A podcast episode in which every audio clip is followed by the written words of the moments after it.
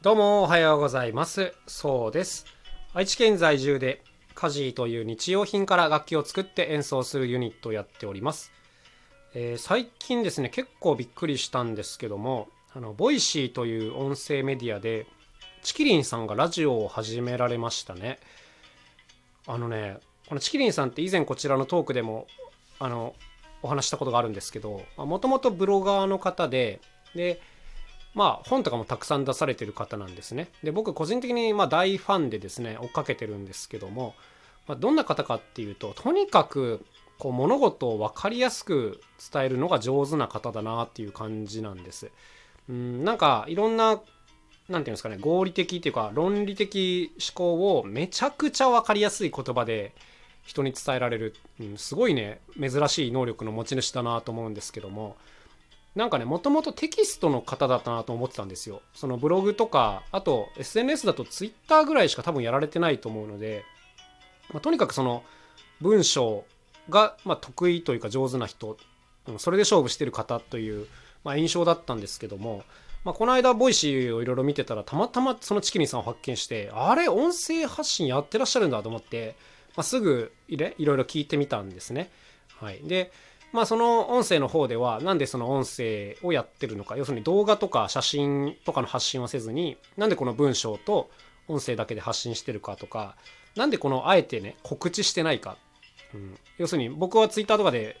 チキリンさんフォローしてるんですけど全然そのラジオやってるみたいな情報流れてこなかったのでまあ知らなかったんですけどもあのなんでその告知しないでやってるのかとかまあそのあたりの理由まあいろんなことを喋られたりしてます。でまあやっぱりねあの面白い考え方するなと思って、まあ、楽しく聞いているんですけども、まあ、今日はですねそんなチキリンさんのラジオを聞いてて、まあ、思った、まあ、雑感みたいなことをいくつかお話ししていこうかなと思います。えーまずですねそうだなこの音声の入力についてですねこれはあのなんか本を書く人の間で今その音声入力をやるとやっぱ生産性が桁違いに上がるっていうことがまあ言われてるっていう話があるんですね。でこれはですねその試したことある方はわかると思うんですけど確かにあのね音声で文章を入力していくのってめちゃくちゃに早いんですよね。なんか手で文章を書くのはまず結構まず疲れるし漢字とかすごい時間かかりますよね。でキーボードでタイピングするのもまあ、慣れてる方なら、まあ、結構早い方だとは思うんですけど結構あの打ち間違いがあったりとかして、まあ、修正する時間もかかるというのに比べてですねこの音声喋って文章を入力していくっていうのはねもう本当にべらぼうに早いんですよ。なんかその Google 日本語入力みたいなやつとかあってまあいろんなあのやり方があるんですけども、まあ、僕も一時期その音声入力を使ってたことがあったんですがあの変換精度もまあ素晴らしいしなんかとてつもないスピードで入力できる。しかも結構誤字が少ない。あのタイピングするよりも誤字が少なかったりするのであの本当にねもういいことずくめなんですがあのチキリンさんはですねあのちょっと私は無理だって思いましたって言ってたんです。その書いていくのと喋っていくのではその組み立て方が全然変わっちゃうみたいなことをまあおっしゃっててあの これはね、すっげえわかる。すっげえわかります。僕ももともとあのタイピングで文章をね、作る人間で、それに対してその音声入力を始めた時っていうのは、もう完全に別物だなと思いました。あの、スピードとかはもちろん音声入力の方が上なんですけども、意外とですね、こう、文章のような言葉を話すのは難しいっていうことなんですね。結構論理的にならないというか、なんか主語が抜けちゃったりとか同じことをま2回話してしまったりとか、まあ、そういったことがですね耳で聞いてるだけだと結構違和感なく聞き取れるんだけどいざ文章に起こしてみるとあれこの文章すごくおかしいなっていうことがまあ頻発するんですね。そうそう。だから音声入力でのこの何て言うんですかね文章の組み立てっていうのはものを書くのとは全く感覚が違う、うん、だからこれができる人はすごいと思うみたいなことをまあおっしゃっててこれはもう本当その通りですねで僕はですねこれに関しては結構訓練かもしれないなとは思ってて僕もそのタイピングが得意な方ではあるんですけどとはいえねやっぱ長文入力するのとかすごいストレスなんですよ今だから将来的にはやっぱこの音声入力を結構バリバリ使えるようになりたいなというふうには思っててまあ、それも実は込みでこのラジオというか音声発信頑張ってるという感じですね。こういうのってやっぱりもうやんないと訓練されない力だなと思ってるので今はもうこうやって録音してますけど割とやっぱり自分の録音したものはプレイバックしてであこの言葉余計だったなとか、まあ、同じこと2回言っちゃってるっていうのはよくあるんですけどもまあこういうのをできるだけ次はやめようみたいなもう少しずつ改善を繰り返してるという感じですね。はいまあ、とはいえですねやっぱ今この僕が喋ってる文章もいざこうテキストに書き起こしてみると多分もうぐちゃぐちゃめちゃくちゃだと思います。はい。まあ何ですかね喋り言葉をね読み言葉にするっていうのはもう全然何ですかね難しい感じですね。はい。まあこんなことを一つ思いましたね。あとはそうですねなんかチキリンさんは、ま、ご自分のことをこう IT が全然得意じゃないって言ってて自分自身はテレビっ子で自分が所属してるコミュニティ周りの方も全然こうネットが使える人がいない。あのみんなようやくスマホを持って、まあ、使うにしても Amazon とか一人メルカリを使ってるみたいなぐらいって言ってたんですね。要するにそのネットの世界で生きてると割と当たり前に使ってるサービスみたいなものをみんな知らないし使おうともしないみたいなネット上でクレジットカードの番号を入れるのを怖くてやらないみたいな世界で暮らしてるって言っててこれはね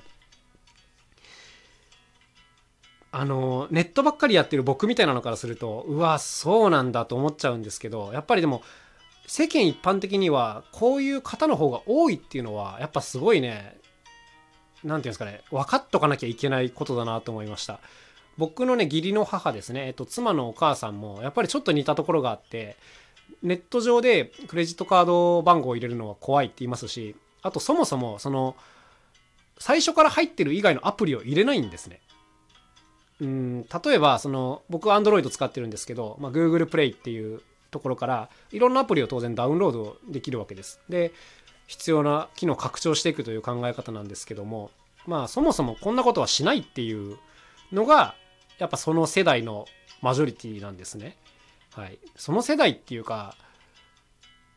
まあ多くの世代でこっちの方がマジョリティかもしんないんですよね。うん、だから僕からしたらその必要な機能を拡張していくっていうのはまあ当たり前のことなんですけどそれがですね多くの方にはま通用しないやり方であると。だから自分にとっての僕にとっての当たり前はもう多くの方にとっての当たり前じゃないのでなんかこれができて当たり前みたいな考え方をやっぱりしてると危ないなっていう、まあ、そんなことをね気づかせてもらいましたね。その実際そのチキリンさんの口からですねそういうことを聞いてるとうん、なんかやっぱりこのネット上での発信って届いてるのは本当にごく一部でなんかそういう何て言うんですかねネットをあんまり使わない世代の方に届けていくにはどうしたらいいかっていうこういういわゆるオフラインの発信を本当になんか改めて強化していかなきゃいけないなと思いましたね。ネット上の発信ってコストもかからずにねすごいこう簡単にシェアとかもしてもらえて、まあ、すごい効果的に見えるんですけどもやっぱり多くの方にとってはそもそも知らないっていうこういうことはなんか本当に自分の手のひらにちょっと掘っておかなきゃいけないぐらい大事なことだなと思いました。なんかネット上で多少フォロワーが増えようが実世界に対して影響がないっていうまあこんなことですね。うんなんかほんと調子に乗らないようにしなきゃいけないっていう。まそういうことですね。うんあとはこう自分にとって便利なことも他の人にとっては便利じゃないとかまあまあそういうなんかいわば当たり前の感覚だと思うんですけどもなんか本当ずれないようにしなきゃいけないなというのをね改めてもう再認識させてもらえるというまあ、こんな感じでしたね。あのチキリンさんのラジオすごく面白いので、まあ、ぜひ聞いてみてください。なんか自分の中にはなかなかない感覚というか、あ、こういう考え方する人いるんだなという感じでね、すごいあの個人的にはやっぱり面白いですね。うん。そのうち告知とかしたらすっげえフォロワーが増えそうと思ってるんですけども、はい。まあ今のうちのなんかマイナーなこの状況も楽しめるんじゃないでしょうか。ということで今日はあのチキリンさんのね、ラジオのご紹介という感じになったんですけども、はい。あの、よかったら聞いてみてください。そしてあの、音声発信ね、やっぱりね、すごく可能性があると僕個人的には思ってるので、まあちょっと興味あるなっていう方はぜひやってみるといいんじゃないですかね。すごい取っかかりやすくていいと思います。改めておすすめでございます。ということで今日のお話はこの辺で終わりにしたいと思います。また楽しい一日を過ごしてください。それではまた明日、さようなら。カジーノそうでした。